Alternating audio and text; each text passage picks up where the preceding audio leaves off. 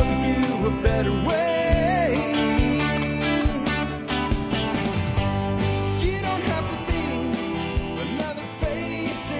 Hi, folks. Jack Spirko with another edition of Survival Podcast. As always, one man's view of the changing world, the changing times, and the things that we can all do to live a better life if times get tough or even if they don't. Coming to you once again from Hot Springs Village, Arkansas, high atop the Highway 7 Ridge line from TSPN, the Survival Podcast Network headquarters, aka the Ant Hill. Today is Monday, January the 9th, 2012.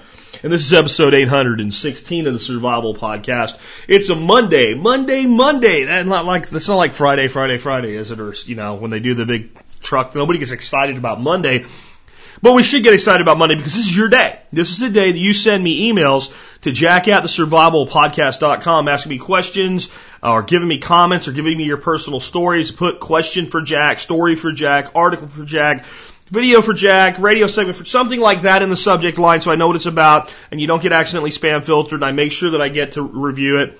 And then I get about 12 of them a week and I put them on the Monday show. Understand I get hundreds hundreds with an S, probably close to a thousand a week of submissions. A lot of times it's a bunch on the same thing. That one always gets on. Sometimes one's really cool, that gets on, but if there's hundreds, and I can only put on 12, a lot of them don't get on. Don't think that doesn't mean I don't read them. And know this, a lot of times you send me stuff for a show like this and I don't put it on, but I throw it on Facebook or I throw it on Twitter and I do stuff with it. So keep sending them even if you don't hear them. And the best way to, if you really want to get on the air, ask me a question.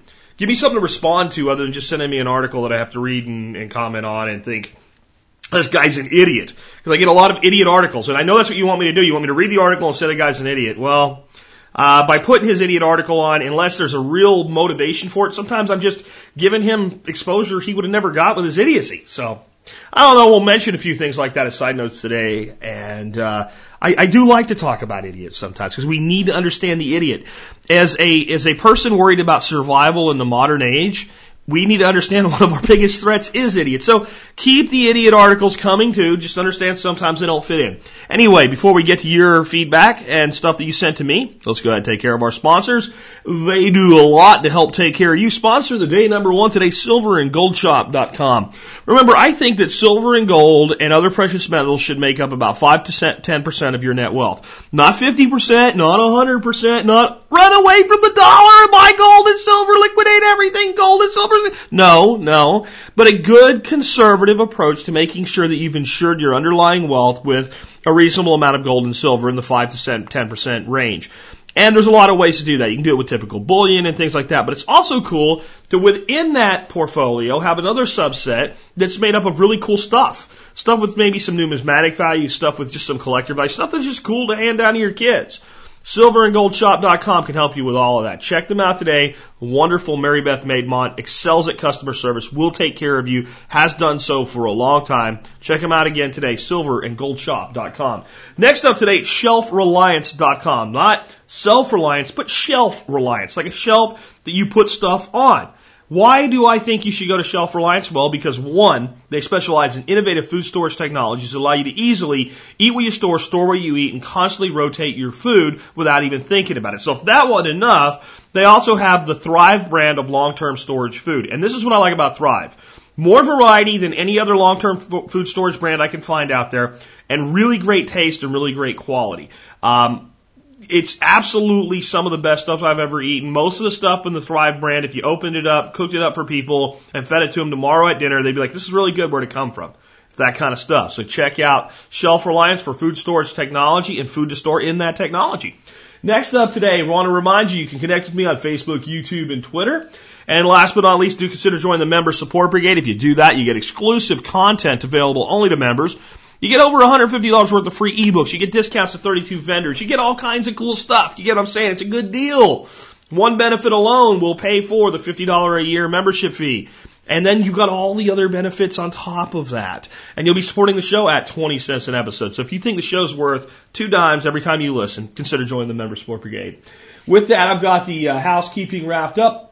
Let's go ahead and get into the uh, main segment of today's show. The first one comes to us today from Darby. Here's what Darby has to say. Jack, a few months ago during the show, you read an email to the audience from another listener who had to defend his family from th- four thugs attempting to rob his vehicle.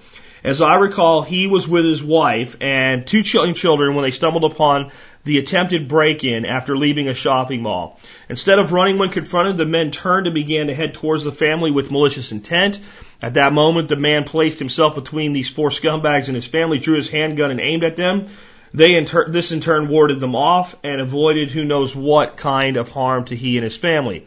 This email inspired me to begin carrying on a daily basis, especially when away from the farm. When I listened to his story, I had already I already had my concealed carry permit. I already owned a handgun, but I just wasn't in the habit of carrying. But after listening to that episode, I was determined I was going to make it a habit and not become a victim nor let another innocent citizen become a victim.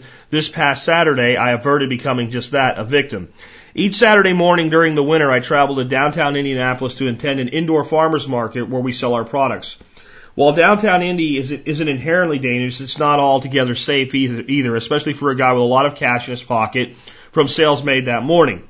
We have to drop off our product before market begins, pick up a couple blocks from the market, and drive back to pick up our goods once it ends. As I was walking through a vacant parking lot to my truck after the market, I saw, I thought I saw the driver's side door open, but convinced myself I was seeing things.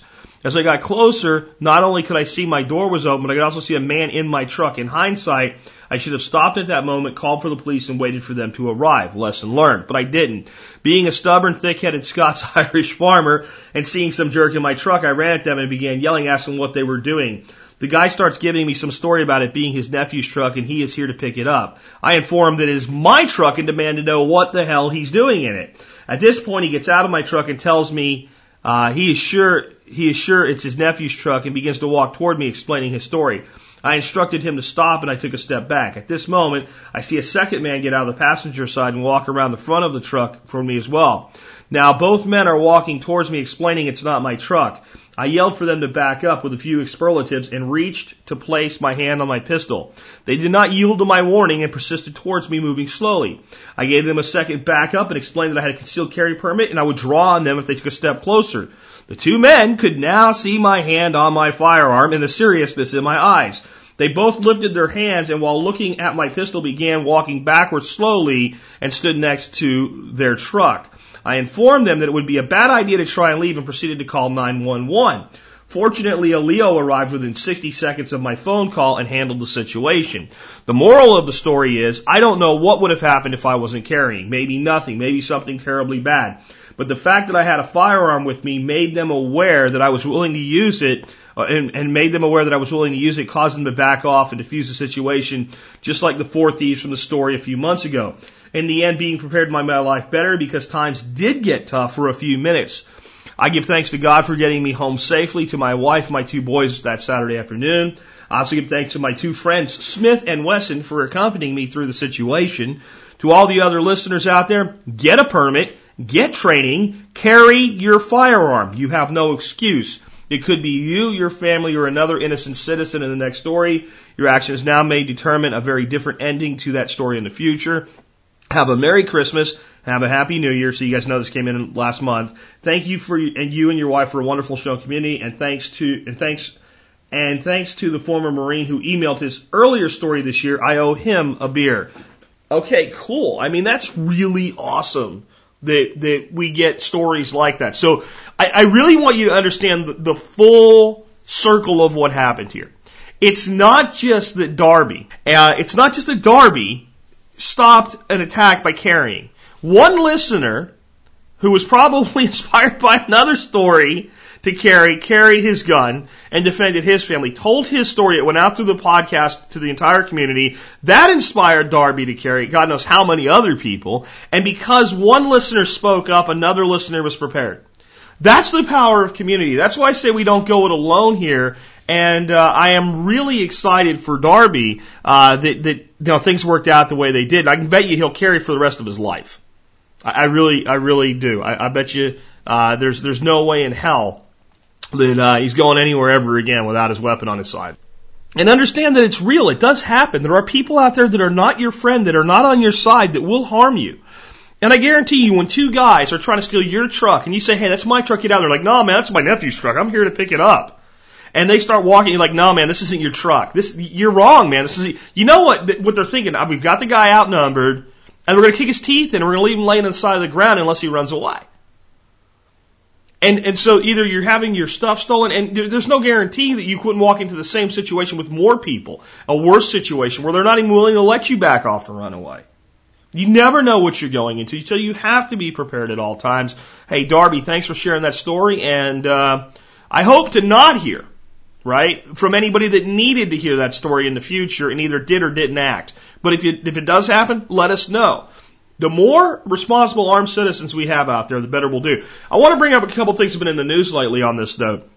There's a young mother in Oklahoma, I'm sure just about everybody out there's heard about it by now, who had some guy trying to kick her door in. And uh, he eventually got through the door and she shot his ass. Well, she was telling a 911 operator, hey, um, I've got a shotgun here and a handgun. And if he comes through my door, can I shoot him? And the 911 operator wasn't terrible this time around, but basically said, I can't tell you that it's okay to do that, but you do what you need to do to protect yourself and your baby. That's somewhat okay. But the answer should have been, if the guy breaks in your home, you legally have the right to shoot his ass. Now, there's probably liability issues that 911 operators are trained not to engage in statements such as that, but at least they made a, a smart statement. Now, uh, a little bit before that, over in, I think it was North Carolina, a 14 year old boy was defending his 17 year old sister who was hiding in a closet while four guys were trying to break into their house. He got a shotgun. When one came around the, the, the, the corner holding a handgun, he shot his ass twice and killed him. The other three ran away. Now he's on the phone with the 911 operator saying he's got the guy down, he's got the gun loaded, and if somebody else comes after him, he's going to shoot them too. And she says, "Don't you lo- don't you shoot that gun, young man? You put the gun down."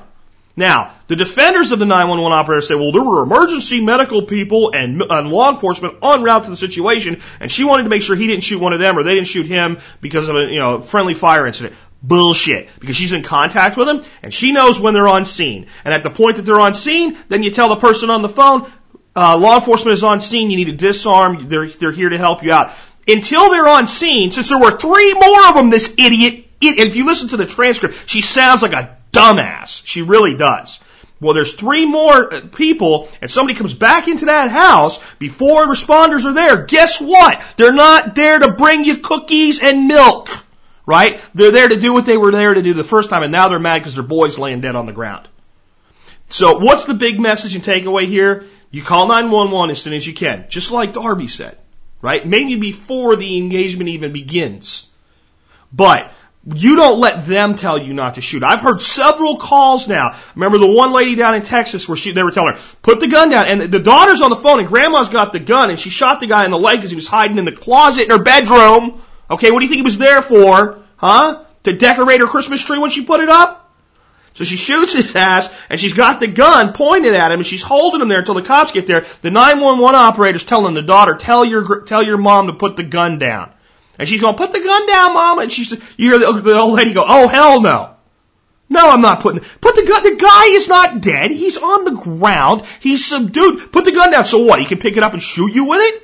How stupid is this? Just because the guy's cracked in the leg one time with a 38, he's not dangerous anymore? Come on. So the big takeaway here is not only carry, but I want you to understand that in it, when you're on call with a 911 operator, don't listen to them when they tell you stupid shit. You got to make your call for yourself because your life is on the line, not theirs. And most of them are idiots. I bet there's some really great professional, highly trained 911 dispatchers out there. But I've heard enough calls with enough of them to go they're minimum wage morons. So you can't trust your life to a minimum wage moron who is not on the scene and cannot see what's going on. Now, now, albeit when they say you now have law enforcement on the scene, you have to change mode immediately. You don't want a friendly fire incident. It can happen. They're there. They're keyed up. They're looking for the guy with the gun. You need to disarm at that point, right? You need to let them know you're there. But until that point, you have to remain ready to defend yourself, just like a boxing match. Just because the referee calls break doesn't mean you put your hands down. Because as you're as you're, as you're, you're breaking and you put your hands down, your opponent smacks you in the face. Well, that just hurts. This stuff can get you killed. Moving on. Oh, one more thing on this because I, I've heard this so many times, so many times by the mainstream idiot media. Um, they talked about the Castle Doctrine, and the Castle Doctrine, I think, is in 21 or 27 states. And here's what they say, uh, because because Oklahoma and North Carolina, where this happened, both have the Castle Doctrine. 21 states in America authorize the use of lethal force for defending your home. No, that's not true. 21 states protect the right beyond the law. So they have a second law that says, just in case you didn't understand, when somebody breaks in your house, you can shoot them. That's the Castle Doctrine.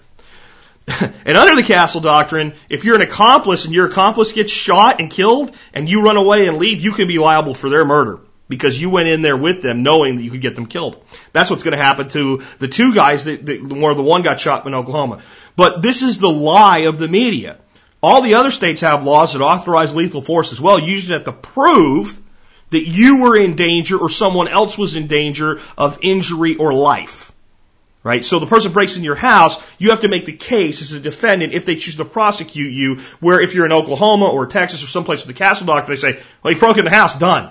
I think every state needs the castle doctrine. But just be careful to subtle, stupid messages from mainstream idiot media. Okay, next up today, uh, on the you know, subject of mainstream idiot media, Mike says, Jack, what economic news sites, blogs, commentators, etc., do you follow and what would recommend to your listeners to switch on and stay best informed rather than the same old tired outlets?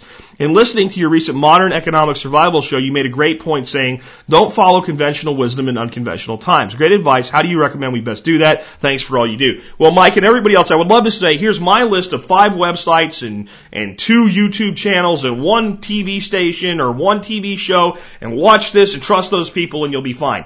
That's, that's bullshit if anybody says it though.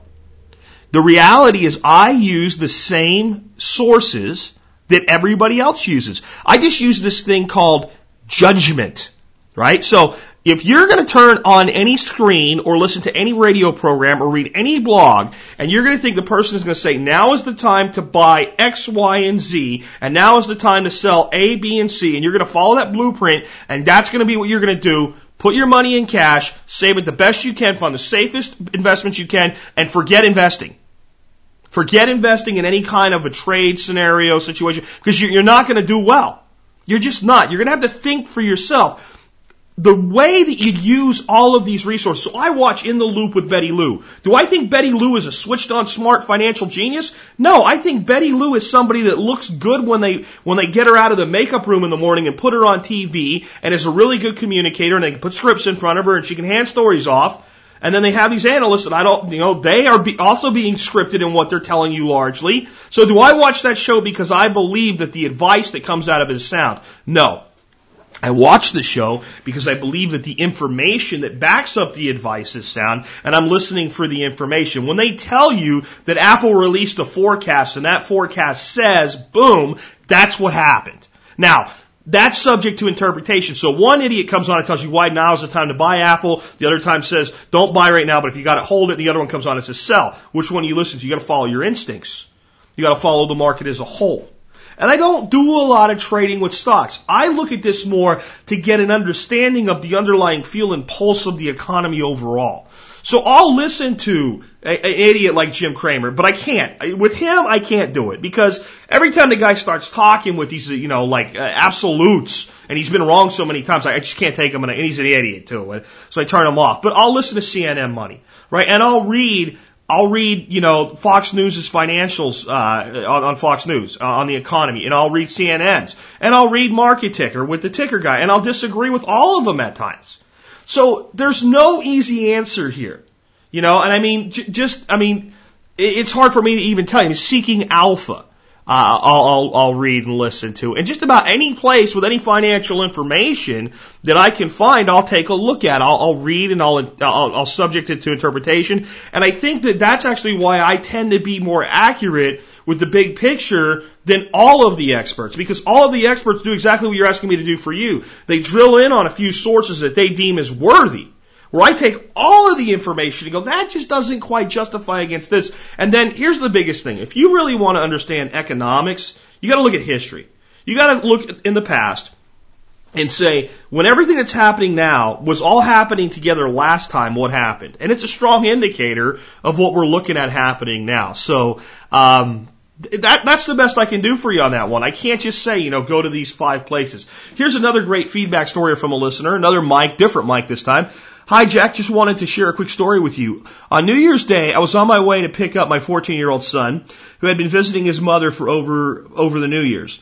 Heading south on I-81 about a mile and a half between Shippensburg exit, I saw a man pushing a big Mercury SUV. Now, due to my job, county security in Harrisburg, PA. I don't always have the best disposition towards folks, and I usually tend to, to tend to my own affairs and keep on keep it moving. Just as I was about to pass this man, though, uh, and say say bad for say too bad for you, something in me snapped and said, "What would Jack do?" You are always having discussions about not uh, not only relying on yourself, but also being able to assist your fellow man. So I pulled over to help this man. He he was a little protective, but I understood when I saw his wife and wife, child, even a family dog were in tow on their way back to Georgia after visiting a family in New Jersey. After speaking to the man and finding out they had run out of gas, I then kicked myself for not having an extra 100 miles of fuel stored. I hadn't gotten that prep yet. I offered to take him to the gas station and we were off. I bought a two and a half gallon container, filled it with gas, and drove on the northbound shoulder of the southbound lane. I usually wouldn't do this, but his wife was at the vehicle with their daughter. Wife was nervous and his daughter was scared. So to me, time mattered. We made it back to the vehicle. He added the fuel and his wife called me an angel. She asked my name and address so they could send me something. I just told her my name is Mike and I wrote it on, I wrote it on paper that they should go to the survivalpodcast.com. P.S. They gave me the can. When my son and I stopped for fuel, I, I filled that. Guess who now has an extra 100 miles of stored fuel? Thanks, Jack. Your site and your voice have really restored my faith in people and my sense of community. Mike. Mike, that's awesome. And that's what we should be doing, folks. And that's a reason to carry some extra fuel. And I know some of you can't. I mean, if you try to do it in a passenger car, a lot of times you end up with fuel smells in the car or whatever. But you have a truck or something like that, you should be able to carry some fuel in the back of it at least. Or there's other things that we can do to uh, to make sure that we have some extra fuel available, or at least you know an app that tells you where gas stations are. For God's sake, carry empty cans. I mean, think about that. If you if you are afraid to carry gas in your vehicle, carry cans. At least you can go get some gas. Uh, and you know, because you might get to a place where there's some gas, but there's no cans.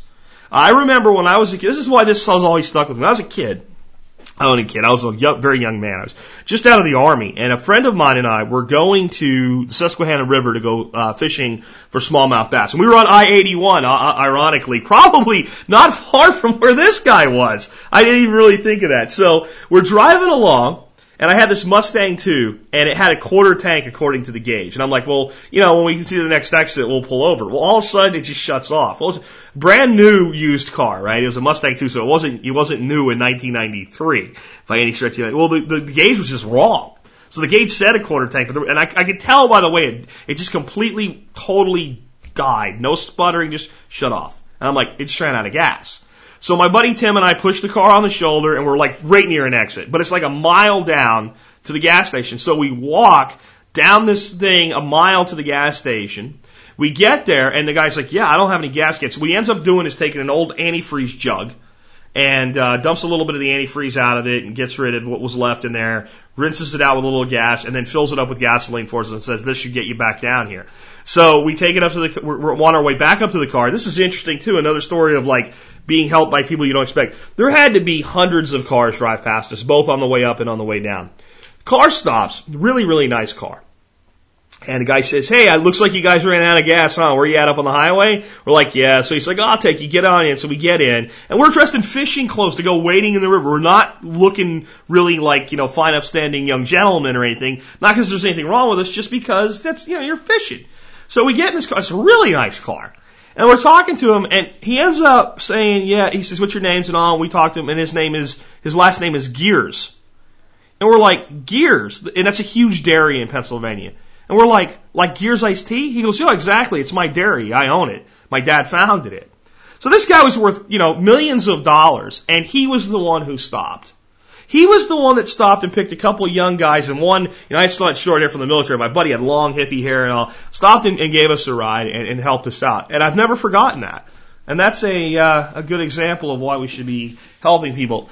On being helped, here's another one. It's just a real short one. I'm not going to talk too much about it. I'm just going to let you know that the links will be in the uh, in the show notes today. But this was sent to me by Kevin, and it just said really handy format. And I'm like, well, what is this? And I clicked on it, and it's from the Oregon uh, Biodynamics uh, Association or something like that. Let me make sure I get the the source website right because it's it's uh, it's called the uh, Oregon Biodynamics Group. And now I see what the problem is. It's in a frame site, and I got a link directly down to the internal site. You don't need to worry about what that means, but I'll put links to this and what it's actually showing is dynamic accumulators of nutrients for composting. And it's, to me, it's more than nutrients for composting. It's also nutrients for nutrition. And, and what I mean by that is that there's something here like, okay, chickweed.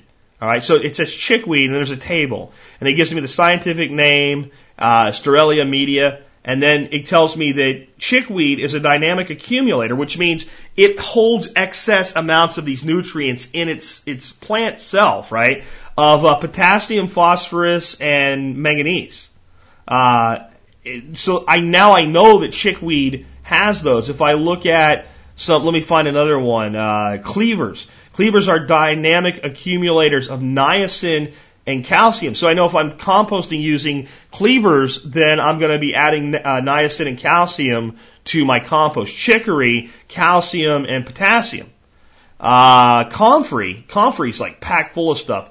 Uh, selenium, let me see here. This is a little hard to read. Nitrogen, magnesium, calcium, potassium, and iron. So, I mean, and it's got a huge amount of things listed here. Oat straw, I never thought oat straw was good for anything, but apparently oat straw is a dynamic accumulator of selenium. Uh, plantain, dynamic accumulator of selenium, sulfur, magnesium, calcium, uh, manganese, and iron. Oh, that's, that's good to know. So this is one of the links he sent me, and the other link that he sent me is just uh, the appendices uh, of everything, which give things like seed planting details, companion planting, nitrogen content, carbon to nitrogen ratios for composting.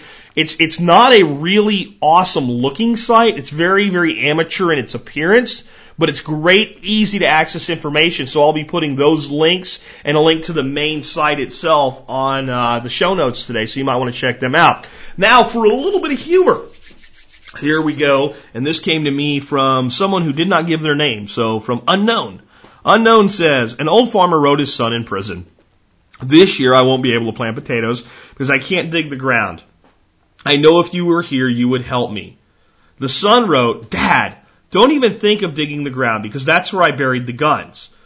Police read the letter and the very next day the whole ground was dug by the police looking for guns, but nothing was found. The next day, the son wrote again. Now plant your potatoes, Dad. It was the best I could do from here. I thought that was cool. All right. Um, next one comes to me from Cameron, and Cameron says, Jack, I'm the guy from Kansas who works for Caterpillar. I'm currently negotiating with my boss to be able to work from a home office. The technology is there. The corporate culture is slowly changing to allow this practice. We like where we live and the community. We live off a main road near a small town in Wamego, Kansas. It's a nice place to be, but not the best place to be if the shit hits the fan, uh, but better than most. I grew up in southeast Kansas and I've worked around Grand Lakes, uh, Oklahoma and the Boston Mountains between Fayetteville and Fort Smith. Those are in Arkansas, by the way, Fayetteville and Fort, Smith guys. I've always thought that area of Arkansas would be a good place to retire. Should I consider an early move, uh, remote, working remotely? or stay here? What are the main factors to look at? What areas in northwest Arkansas should I consider studying? I require some privacy with access to a small town and prefer having a spring fed creek on the property. I don't do anything impulsively, at least in the past decade, just sort of brainstorming my options. Well, I don't know that area anywhere near as well as I know the area down here by me, down by the Hot Springs area. I can tell you that between Hot Springs and like the Fayetteville uh, area, there's a whole lot of nothing. Uh, so, and there's some places there where you could get some really good property, but uh, on your comment of wanting to be near a small town or something like that that you can get, you know, supplies and shop and stuff in, you're right. There's some places there where it'd be really tough and probably not where you want to be. Um, if you if you want to look over by like the the uh, the Bentonville area, uh, all of that, there's places just outside of there, Bentonville, Springdale, Fayetteville, that whole, uh, on the 540, there's plenty of places that, you know, you just go 20, 30 minutes away and you're, you feel like you're in the middle of nowhere. But that's a fairly developed area, that whole 540 between, uh, Fayetteville and Bentonville.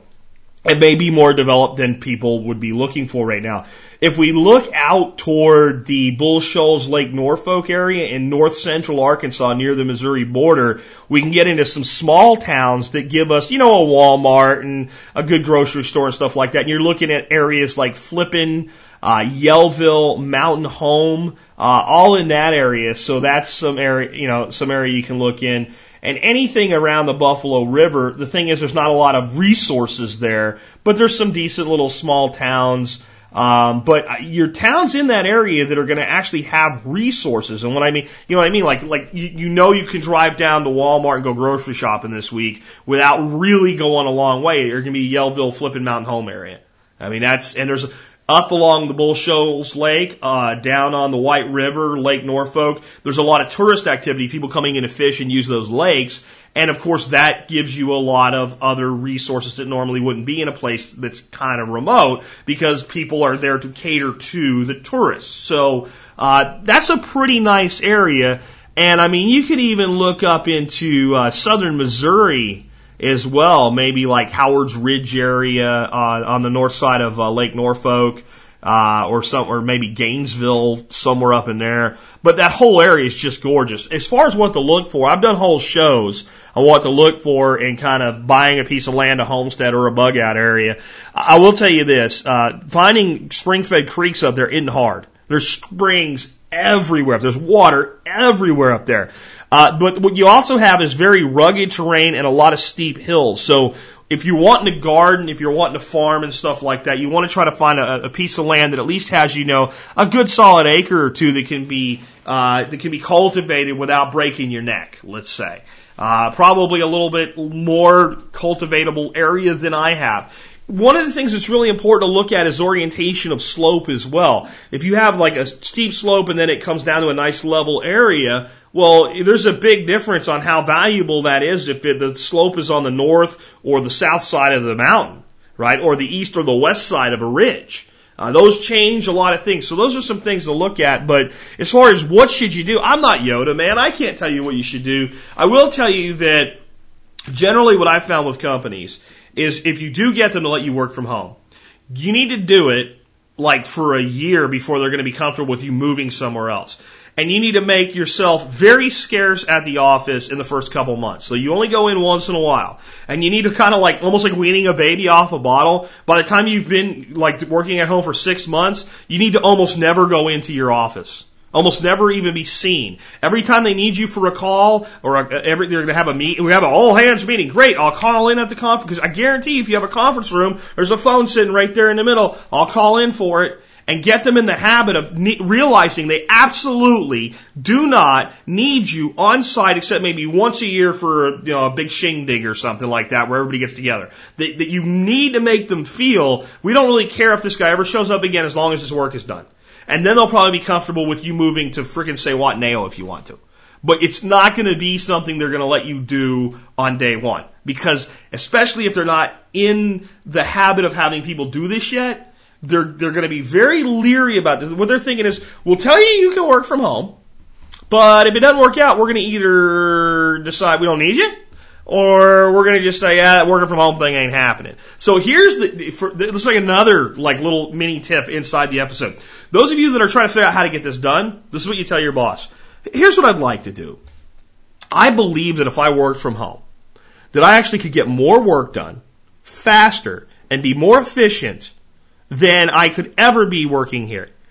I'll pay for the initial upgrades to the phone or internet or whatever you need to do.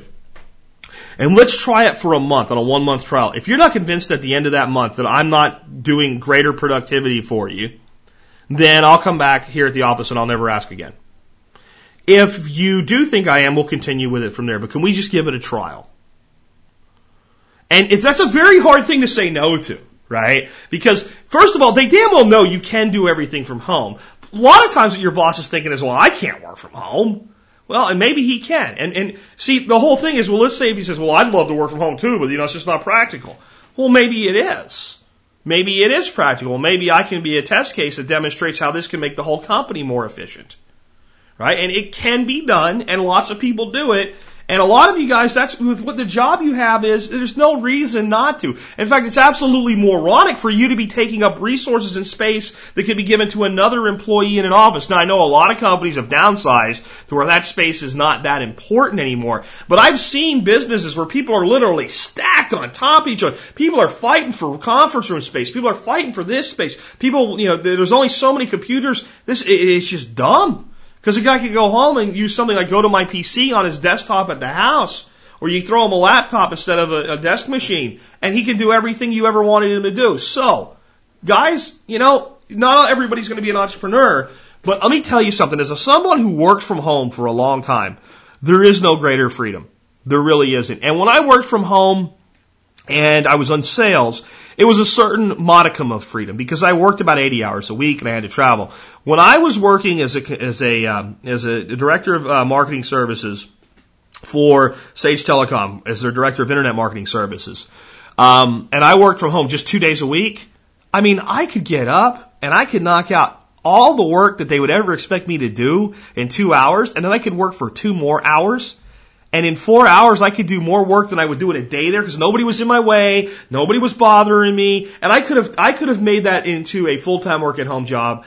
Uh, maybe go in one day a week within within another month of being there. I could have probably turned it into uh, just do what you want to do. We don't even need to see you if the company can get bought out. And I'm glad they did because there wouldn't be a survival podcast if that had happened. But there are ways to do this. So be creative and that's a great way to position it to your boss. Could we try? And if they say, I'm not really comfortable with that, you say, well, you know what? Can we do this? Can we try two days a week for a month and just see how that works? And it, all of a sudden, what they start to realize is when, when you're not there and the work gets done anyway, you're not a problem. You're not a, you're not somebody that needs to be managed anymore. And they don't want you there anymore. It's too much trouble to have you. Why would I have you? I pick the phone up, you answer the phone, you take care of what I need, done. So these are soft ways. So if the 30 day thing's not going to work, if you're not ready to go that far yet, say, I think that maybe I could be more productive working from home. What do you say to a one month trial and I'll work from home two days a week? And in fact, you know what? I want to make sure I get everything set up perfectly. So let's not do it this week or next week. Let's do it starting three weeks from now. Tuesdays and Thursdays, I'll work from home. See how that plays out. A lot of times they've asked you to take, especially right now, right? This is a good time to do stuff like this. They've asked you to take pay cuts. They've asked you to forego raises. They've maybe capped vacation time. They've maybe for, the, companies have done a lot of things to take right now. This is something you can ask to take back. It doesn't cost them anything. In fact, if they do it right, it can save them money. So it's something to look at. Um, next one, I keep telling you that everybody's focused on a national debt, but the states, the cities, the counties are the places that the time bomb is ticking. This is the place where I expect the, the, the mushroom clouds to start going off within the next couple, couple, three, four, five years, somewhere in there. Uh, and we get little, you know, like when two countries are like on the verge of war, but they might take like five years to get to full scale war, but they have these little incidents, this saber rattling around. That's exactly what's going on with something like this. Um, this is by NBCChicago.com, and it's out on the MSNBC, so this is not some conspiratorial thing. This actually happened. Here you go. Lottery checks bounce for 85 winners in Illinois. Winners? How do you win and have something bounce? Here you go. 85 Illinois lottery winners discovered they were not as lucky as their thought. Their checks worth $159,000 combined did not clear the bank. According to the Chicago Tribune, the lottery offered the winners a formal apology after their bank failed to authorize payment on several scratch off winners. Lottery spokesman Mike Lang blamed the snafu on a computer oversight due to short staffing during the holidays. Lottery officials are working to make good on the checks and offered to cover any bank fees incurred from the incident. The lottery is sending the affected customers a free scratch off ticket as part of the apology, according to the Tribune. You can't make shit like this up, can you? Um, so I want you to think about this a couple ways. One, oh, we were short staffed and there was a snafu. Okay, it's 159 grand that the state of Illinois owes. Do you know the state of Illinois? If it's not because of losing money and having improper funding and and not being able to manage money, the state of Illinois should be like 150 grand. Just just pay them and we'll we'll, we'll sort it out. No, they can't. So they've got to figure out how to make this work now, and and that's why these people have to wait for their winnings. Now, this isn't whether the lottery is good or bad. This is just a flat out thing. This is a bill. This is a bill due by the state of Illinois to several people that totals $159,000 and their checks bounced. The state of Illinois bounced checks totaling $159,000. I want you to think about this. What would happen to you if you bounced uh, several checks that totaled $1,590, right? Uh, 1% of this. $1,590, you go out and bounce $1,590 worth of checks. In most places today, you're probably getting picked up by the police and taken in on a misdemeanor for check fraud. What happens to the state of Illinois? Oh, we're sorry, it was just a snafu. How would that, how would this defense work for you, listener to the Survival Podcast, if you pushed out a hundred, uh, $1,500 worth of bad checks, and then just said, oh, I'm, I'm sorry, right? Hey, what about overdraft protection? Can't the state of Illinois afford a bank account with overdraft protection? What, what, uh, now, here's the bigger thing. This is the thing that nobody in the mainstream media will tell you. Nobody will point out. And probably alternative, this will probably be the only place that you'll hear this. There are three criminal enterprises where the criminals never lose money unless they get caught and arrested. They are drugs, prostitution, and gambling. Okay? There is one enterprise that's completely legal in some areas of the United States where the private companies involved in it in the direct activity alone never lose money and that is gambling. Right? So if a casino goes broke in, in, uh, in Vegas, it's not because they lost money on the craps tables, folks. Right? It's not because they didn't take enough out of the pot. It's because they mismanaged their money in, in the buildings and things like that. But in gambling is pretty foolproof. And anybody running a gambling operation, if they don't win, is an idiot because you stack the odds in favor of the house. Even if it's a 5% payout. If $100 million go through, $5 million goes to the house. It's automatic. It's the best investment in the world if you can be the operator and runner and purveyor of a gambling operation. Can't lose money. Can't do it. Always a demand, always a profit margin, and if you use your brain, the profit margin is fixed and predetermined. State of Illinois, can't do it.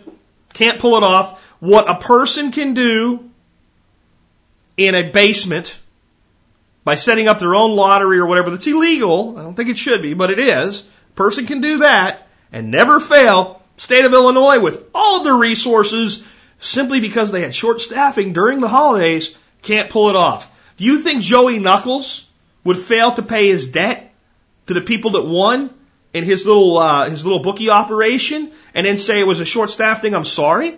No, Joey the Knuckles, right, and all these other guys that are quote unquote criminals according to your government, they'll pay the debt. Now, if you don't pay, they might send somebody out and you'll find out why he's named the Knuckles, right? But they expect you to pay, but they'll pay you. I, I don't know if anybody's ever been well stung by a bookie. Hey, their, their, their job depends on it. So, bookies can pull it off. Vegas can pull it off. Atlantic City can pull it off. Both legal and illegal operations can pull off making gambling one of the most profitable enterprises in the world. I don't, I don't gamble. I don't think you should gamble. I think it's stupid to gamble because I know how it works. But if you want to, hey, it's free market. Do what you want. State of Illinois cannot pull off making gambling profitable. That came in from John. John, thanks for that. And that's another, that's another symptom showing in the underlying illness that the states are going broke. This next one, I have two articles on it, and some of it doesn't even make sense to me yet. The first article makes sense. The second one, I'm, I'm having trouble connecting the dots. Um, but federal agency cancels water delivery to a Pennsylvania town. The U.S. Environmental Protection Agency abruptly changed its mind Saturday. This is the one I'm not quite getting the connection on. I'm going to give you to give it to you first. Delivering fresh water to residents in a northeastern Pennsylvania village where residents' wells were found to be tainted by a natural gas drilling operation. Only 24 hours after promising them water, EPA, EPA officials informed residents of Dimock that a tanker truck wouldn't be coming after all. An about face that left them furious, confused, and let down, and once again scrambling for water for bathing, washing dishes, and flushing toilets. Agency officials would not explain why they reneged on their promise or say whether water would be delivered at some point. Quote, we are actively filling information gaps and determining next steps in Dimock we have made no decision at this time to provide water, end quote, EPA spokesman Betsaida Alcantara said in an email to the Associated Press. What kind of bullshit is that? So they promised water, now they're not bringing it. Another example where if you did it, you'd be in trouble, but they can do it because they're government. It's not clear how many wells in the rural community of Dimock Township were affected by drilling. The state has found that at least 18 residential water wells were polluted. Houston-based Cabot Oil and Gas Group, which was banned in 2010 from drilling in a nine square mile area around the village, maintains it's not responsible for the pollution and that the water is safe. I have an idea. Why don't we get the CEO of Cabot Oil and Gas Corporation to go up to Dimock uh, Township, Pennsylvania, and drink a couple gallons of water on camera for us to show us how safe it is. And let's see if he'll do that for like a month straight. Let's see how he's doing at the end of that month. Just saying, if it's safe. See, and it's one thing when they say they're not responsible. It's another thing to say, we're not responsible for the pollution, but the water's safe anyway. 11 families who sued Cabot expected water from the EPA to arrive either Friday or Saturday. Uh, they, hold on. They have been without a reliable source of water since Cabot won permission from the state environmental regulators to halt deliveries more than a month ago. Wait, wait a minute. Okay. So, the company that did it was having to bring water in. And the state environmental regulators said, you don't have to do it anymore. So they screwed it up. They were having to truck the water in, and now they, the, the state said they don't have to. And the EPA said, well, we'll get you some water and, until we figure this out. And then they said, no, we're not going to get you any water. Um, let me read the other article to you that kind of shows the, the history of this thing. Anyway, that article came in from Jeff. This the second article on the same subject that reads very very different came in from uh, Doug. And this is 113011, this article. So this is a much older article, and this is what led up to what I just read to you. Allentown, Pennsylvania. Families in a northeastern Pennsylvania village with tainted water wells will have to procure their own water for the first time in nearly three years as the natural gas driller blamed for polluting the aquifer moves ahead with its plan to stop paying for daily deliveries. Houston-based Cabot and oil, oil and gas company plans to end the delivery of bulk and bottled water to 11 families in Dimock on Wednesday. Cabot asserts Dimock's water is safe to drink and won permission from the state environmental regulators last month to stop paying for water of residents. A judge on Wednesday declined to issue an emergency order compelling Cabot to continue the deliveries. Several environmental groups urged the State Department of Environmental Protection to reverse course, saying Cabot has not met its legal, legal obligation to restore the water supply. The department's decision is irresponsible given that Dimock residents have relied on the trucking of temporary fresh water for drinking, bathing, and other household uses. Jeff Schmidt, director of Sierra Club's Pennsylvania chapter, wrote to Pennsylvania Environmental Secretary Michael Krancer this week. The residents' water supply has not been restored to either quality or quantity. Uh, December 10, 2010 agreement between, between the department, DEP and Cabot required the company to offer residential treatment systems that remove methane from the residents' water and to pay them twice the assessed value of their homes. The agreement does not make the company liable for any chemicals or metals that have turned up in residents' water, nor does it require the company to treat the water for anything other than methane. Residents who are suing Cabot have appealed the settlement. They favor an earlier scuttled DEP plan that would have forced the company to pay nearly 12 million to connect their homes to municipal water lines. Uh, and you can read the rest of these articles you want, but what do we learn from this? One, that the government can't find its ass with its own two hands, and it promises things that it doesn't deliver.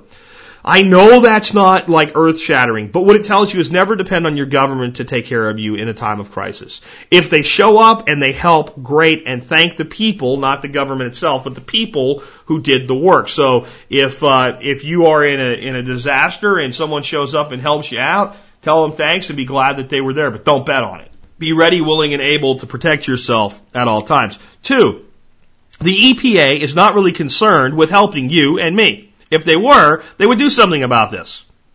Seriously. I mean, these, because you hear a lot of times, and I am for deregulation of a lot of things and getting the government out of the way, but if we're going to have a government agency, then we're going to pay for my expect for them to do their job. Well, you hear people say that, okay, so if somebody's land is damaged environmentally, then that person should be able to go after the person that did the damages for retribution. Well, they have, and they've been failed. Now, here's the thing that I want to know. Cabot says that this water's safe to drink, and the state of Pennsylvania apparently agrees. That's the only, it doesn't say that, but it's the only reason I can see that they would tell them, okay, look, not only do you, are you not forced to go forward with the plan to fix everything for these people, but you don't have to bring them water anymore. We're just gonna just let that go. And then the EPA says, well, we'll get you some water, but we'll figure the rest of this out. So, is the water safe now? Or isn't it?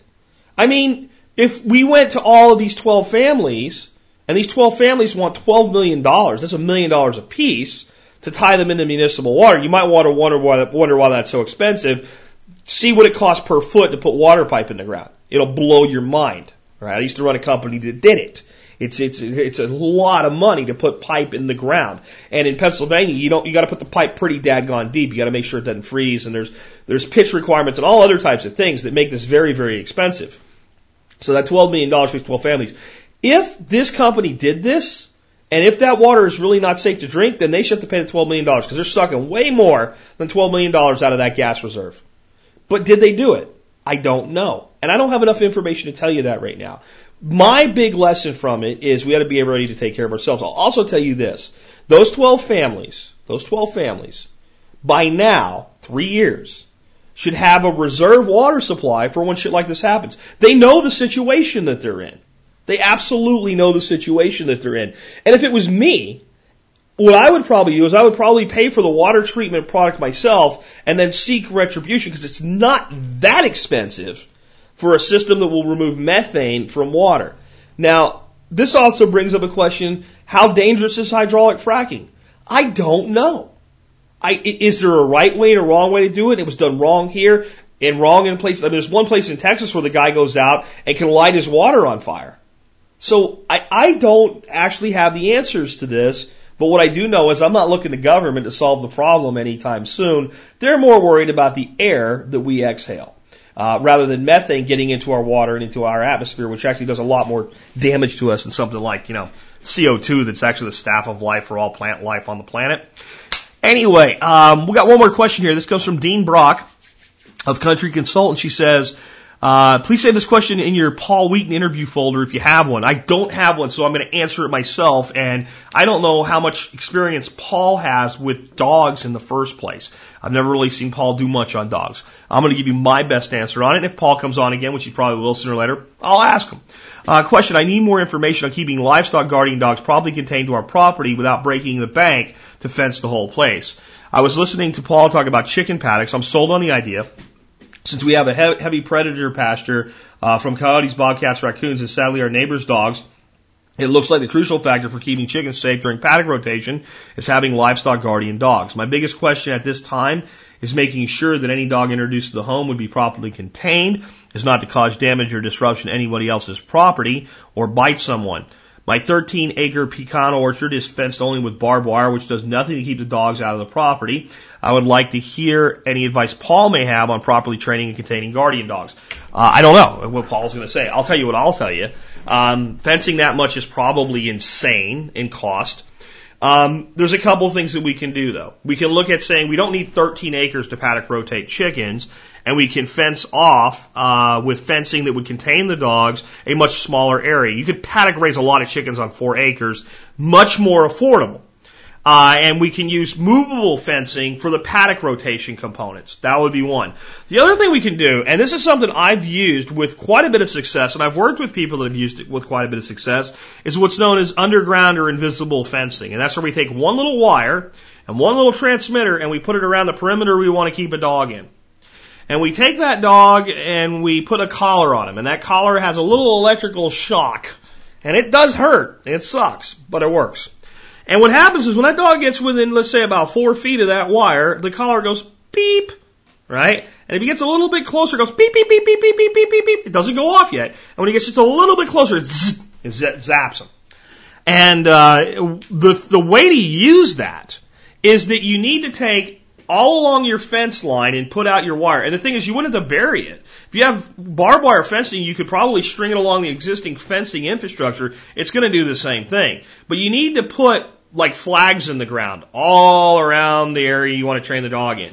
And it's not right to just let the dog go out there and learn for himself because it's going to suck, right? And it's going to be miserable. And if, if he freaks out and runs past the area, right, then he's going to come back and he's going to be, he's going to, he's going to be afraid to come home.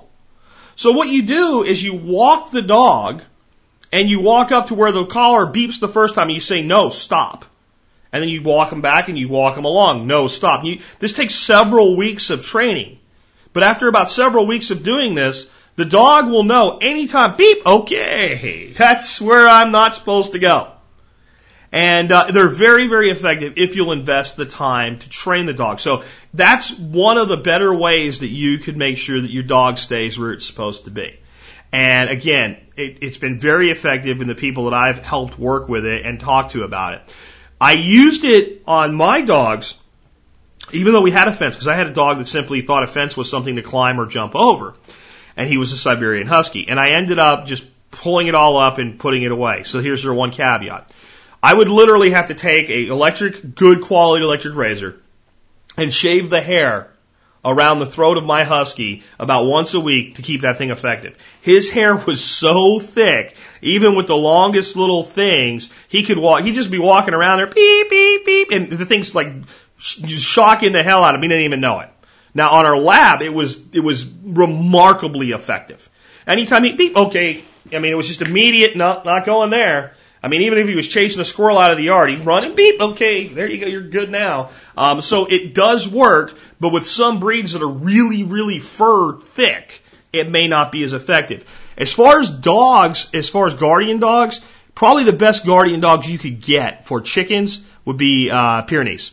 Uh, they're, they're, probably the best thing. Marjorie has, I think, one Pyrenees and one Pyrenees Lab Cross, and they do very, very well at protecting her property.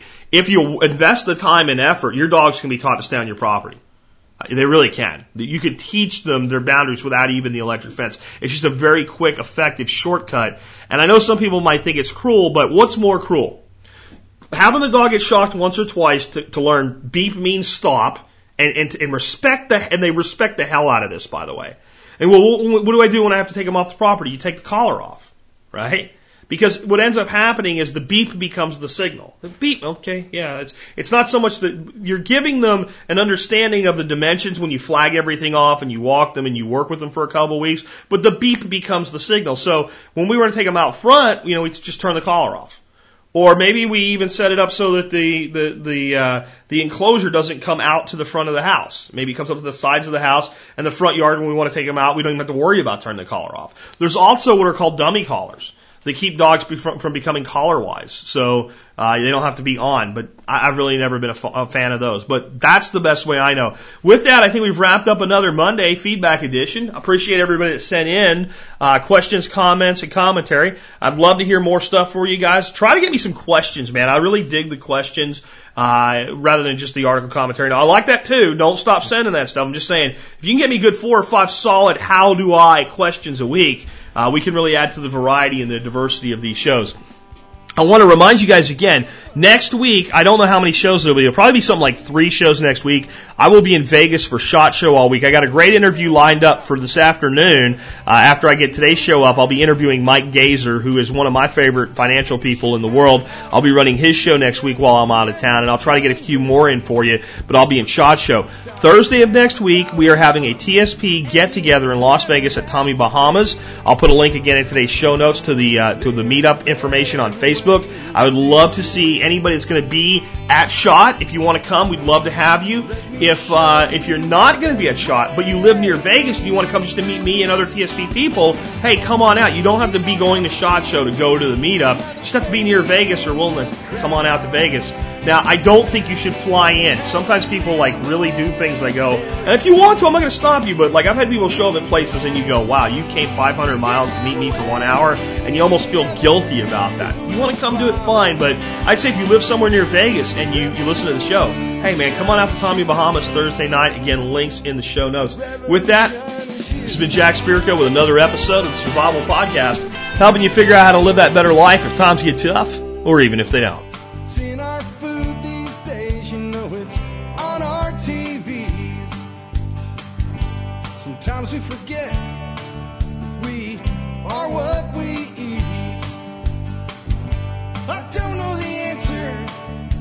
There's nothing I can do. It's the price we pay, I guess, when we follow all the rules. There's a better way to do this. Let me show you a better way.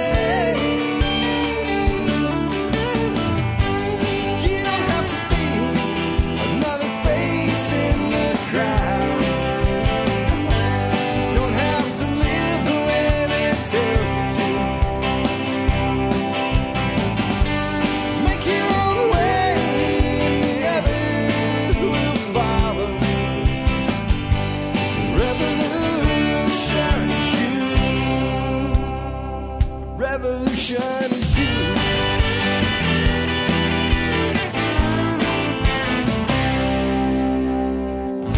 Someday we'll realize our choosing. can't pay. Cause nobody up there cares. They're living for today.